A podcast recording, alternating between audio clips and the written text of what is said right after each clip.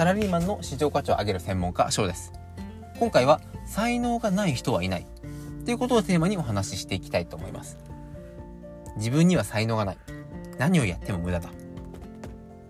まあ、まずその、そのように考えられる方は、このチャンネルは聞かれていないのかなというふうに思います。まあ、こういったチャンネルを聞いてくださる方は、どんどんどんどん自分をもっと良くするためには、まだまだいろんなことを吸収したい。知らないことはむしろいいことだと。いうふうに前向きに捉えて成長欲、まあ、に成長マインドセットと呼ばれる考え方を身につけている方だと思います。ただ、会社、またはご家、家庭というのは、あなた一人でどうこうできる世界ではないですよね。自分に才能がない。だからダメなんだ。そういった考え方を持つ人が職場や家庭、親族に一人いるかいないかで雰囲気は大きく変わってしまいます。その時にじゃあどうやって才能がない人たちに前向きに考えてもらえるようになるか。もうこれはシンプルに世の中ありとあらゆるものが存在するサービス、世界、行ったことがあって経験したことがあるか。これは100%ないというふうに断言できると思います。例えばもう全日本中人付き合いが下手だから。こういった時に何人の人と会ってきましたか？日本だけでも1億2000万人。世界で行くと何十億人という人々がいる中で、じゃあ全員と会って、あなたは全員と相性が合わなくて、一言も話すことができなくて、人付き合いが下手。っていうふうに断言しているのか。そういったことはないですよね。食べたことがないのを、あれはきっとまずいから。として食べないも食わず嫌いのような。海外に行ったことがないけど、海外なんて良くない日本が一番だ。というふうに、もう思い込み。これによって人生の可能性が大きく閉ざされてしまいます。ですので、これは周りの方でもありますし、まあ、これも僕自身、自分自身にも言い聞かせているんですが、なんとなく自分はこれ向いてないなとか、苦手だなと思った時には、本当にそれを全部経験したから考えてみると、経験していないことしかないですね。まあ、もちろん、向いてる向いてないはあると思います。その時に、向いてないからやらない。これはいろいろ試した中で、得意があって不得意があって得意を伸ばしたいから不得意をやらないっていうのは戦略的には大正解。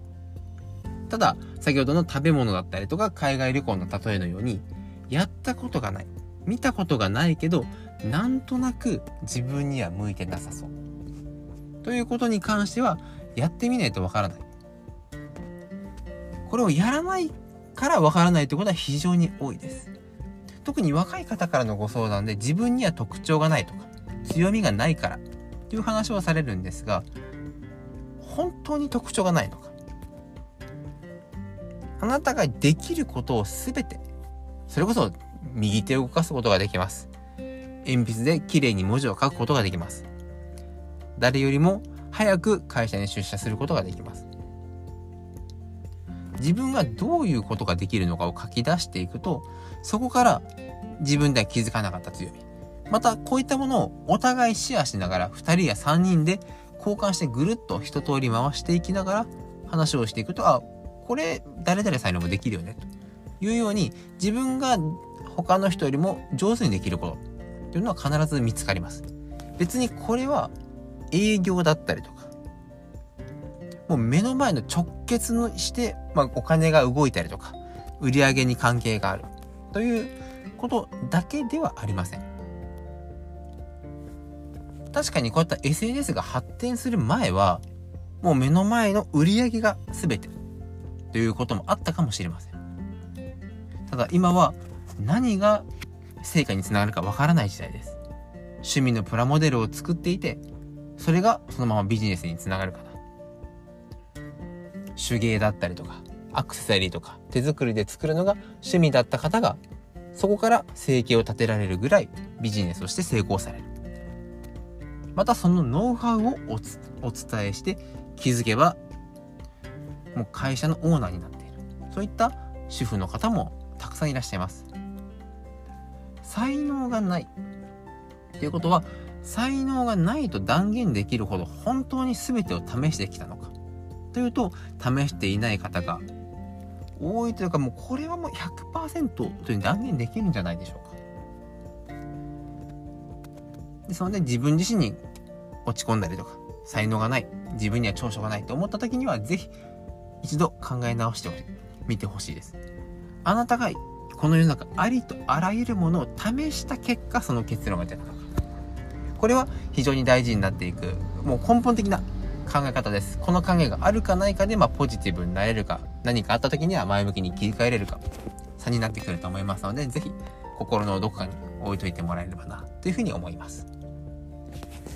このようにこのチャンネルでは、ま AI がどんどん進化していく中で、ま単純作業というのは機械化が進んできています。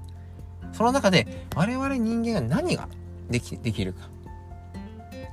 戦っているのは日本国内の企業だけではなくて、もう世界の名だたるもう GAFA。もう Facebook はもうメタバースに、メタに変わっているので、もう変わってしまいますが、まあそういったユニコーン企業でしたり、まあ中国もインドもアフリカもどんどん台頭してきます。そういった中で、やはりこの先自分がしっかり稼ぎながら、立ち位置も明確にして大切な人と大切な時間を過ごしていくには、誰かの力をうまく活用する。誰かに協力をしてもらう。そういった人同士のコミュニケーション。教育という部分を含めて人的マネジメントというのは非常に、非常に大事になってくると思いますので、そういった情報についてはこれからもどんどん配信していきます。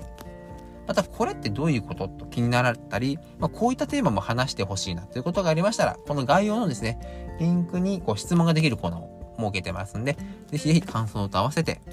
活用していただければと思います。いろいろ感想いただけると、まあ、僕のモチベーションアップはもちろんのこと、このポッドキャストの、まあ、さらなる発展にもつながっていきますので、ぜひ合わせてよろしくお願いいたします。それでは今回もご清聴いただきありがとうございました。